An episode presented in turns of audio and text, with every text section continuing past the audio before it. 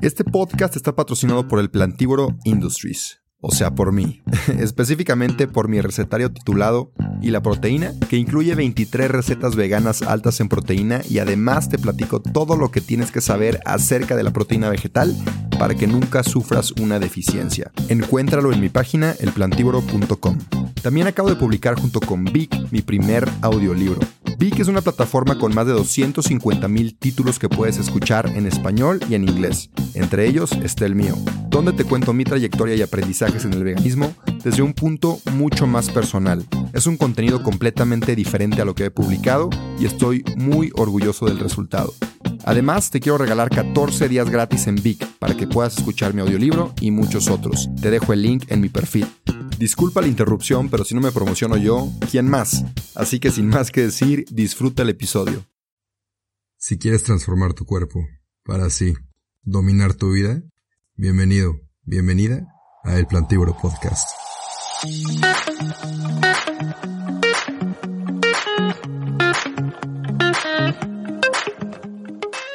Hola, hola mis queridos plantívoros y plantívoras, bienvenidos a otro episodio. Este episodio es muy importante para mí, espero que lo puedas escuchar todo hasta el final.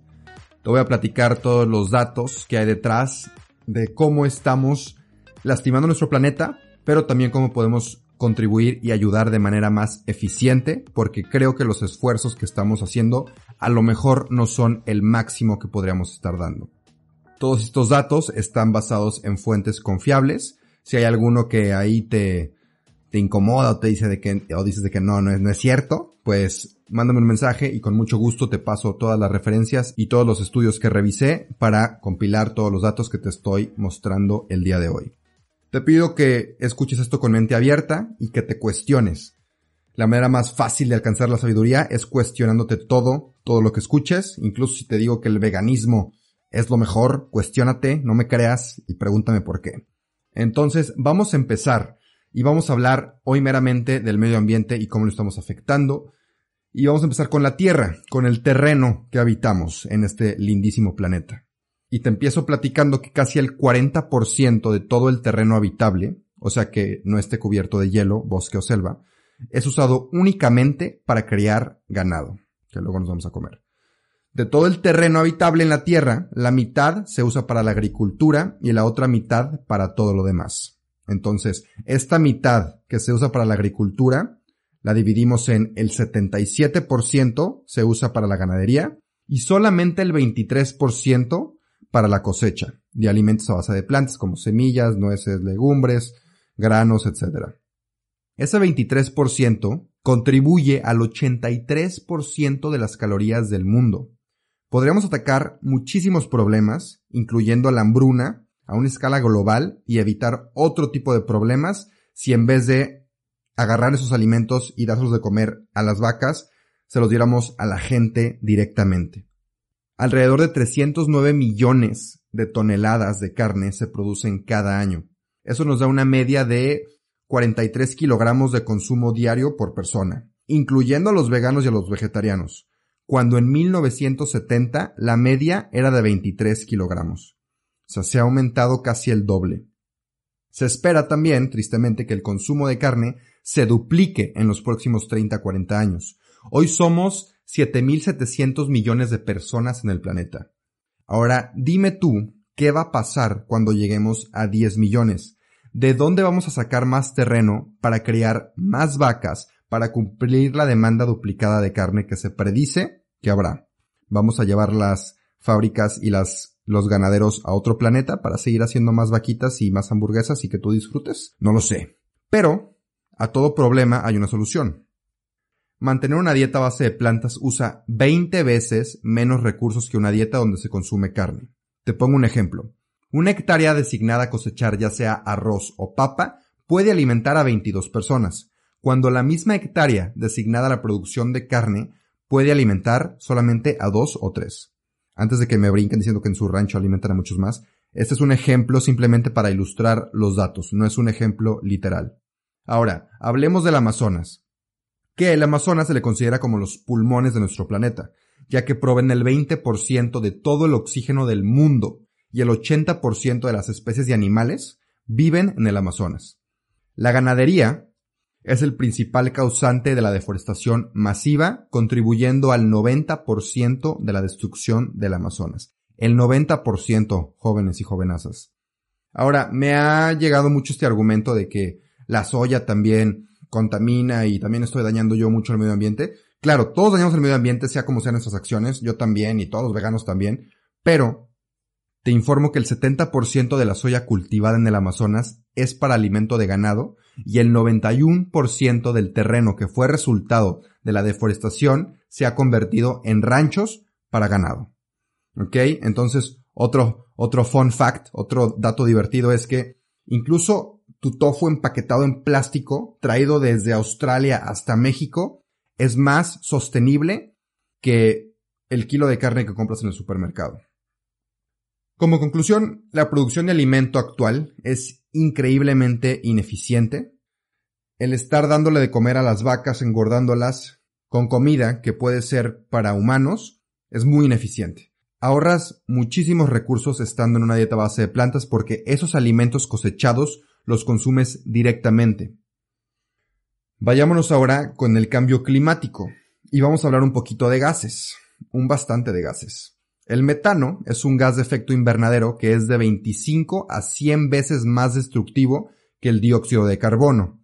El dióxido de carbono es el que nos platicaban en la escuela, en la clase de química o de ciencia, que nos dicen que es el gas emitido por los automóviles y medios de transporte, que es lo que causa que nuestro planeta, lindo planeta, se esté calentando de más. Ahora, el metano es 25, como ya te dije, a 100 veces más destructivo que el dióxido de carbono. Y el metano es el resultado del proceso de digestión de más de mil millones de vacas que estamos criando cada año. Mil millones de vacas. La ganadería es responsable del 18% o más de las emisiones de efecto invernadero. Eso ya es más que todos los medios de transporte combinados. Y esa es la estimación más baja. Hay estudios que le tiran a mucho más del 18%. Algo bueno es que el metano se va más fácil de la atmósfera que el dióxido de carbono. O sea que la mejor manera y la más rápida de alentar el cambio climático es dejando de consumir carne y lácteos. Y si no me entendiste, te lo resumo en términos muy simples. Los punes, las flatulencias de todas las vacas que criamos para luego hacer hamburguesas, son mucho más dañinos y aceleran el cambio climático más que todos los medios de transporte combinados del mundo. ¿Ok? Sigamos con el agua. Y este tema del agua es sensible porque es un recurso que aunque no nos demos cuenta, cada vez está más... Oye, antes de seguir con el episodio, te quiero platicar de la mejor proteína vegetal que hay en el mercado. Si eres atleta, ya sea que corras, maratones, camines, vayas al gimnasio o practiques fútbol, Vida Birdman es mi marca favorita porque son productos 100% de origen vegetal, libres de químicos, soya, lácteos y gluten y aparte son de excelente calidad, no he encontrado nada mejor en el mercado y tienen un muy buen sabor. Tienen proteína en polvo, creatina, leches vegetales, BCAAs, entre muchos otros productos. Si quieres revisarlos, ve a su página vidabirdman.com. Y personalmente te platico que llevo ya consumiéndola por tres años y me ha encantado. Así que a ti que estás escuchando este podcast, te quiero dar un regalo y es un 15% de descuento si usas mi código El cuando compres cualquiera de los productos en la página de Vida Birdman. Si quieres una proteína o un suplemento 100% de origen vegetal y aparte de la más alta calidad, consume los productos de vida Birdman, usa mi código de descuento, te lo repito, el plantívoro, para que te hagan un 15% de descuento. Eso es todo, sigue disfrutando del episodio. Es escaso. Ya existen regiones en el mundo donde el agua es un lujo más que una comodidad. Alrededor de 2.200 millones de personas en todo el mundo no cuentan con servicios de agua potable gestionados de manera segura. Así que si tú hoy te puedes bañar y aparte tomar un vaso de agua, eres extremadamente afortunado o afortunada. Valóralo, por favor. Ahora, se nos ha dicho que ahorremos agua, ya sea tomando duchas más cortas, cerrando el grifo, regando el jardín solo cuando sea necesario, y todas esas maneras de ahorrar agua son buenas y deberíamos seguir haciéndolas. Pero podríamos hacer muchísimo más. ¿Cómo? Reduciendo tu consumo de productos animales y déjate demuestro por qué. Para producir una hamburguesa se necesitan 2.500 litros de agua, porque para producir 100 gramos de carne de res se necesitan 1542 litros de agua. Para producir los 100 gramos de queso, que van arriba de la carne, se necesitan 250 litros de agua. Para 100 gramos de carne de puerco se necesitan 600 litros, para 100 gramos de pollo 496 litros de agua, para solo dos huevos se necesitan 330 litros y para 250 mililitros de leche se necesitan 255 litros de agua. Mililitros, ¿eh? De leche se necesitan 255 litros de agua. Y en comparación con mis queridos vegetales, para 100 gramos de brócoli se necesitan 28.4 litros de agua. Si estos números no te quedaron bien grabados en tu cabeza, quiero que te vayas a tu teléfono inteligente y le piques el botón de 15 segundos hacia atrás de regresarle al episodio y vuelvas a escuchar estos datos que te acabo de decir. Y ahora, un muy buen amigo me hizo cuestionarme y me dijo, oye, pero ¿y qué onda con la playera que traes puesta o el iPhone que usas?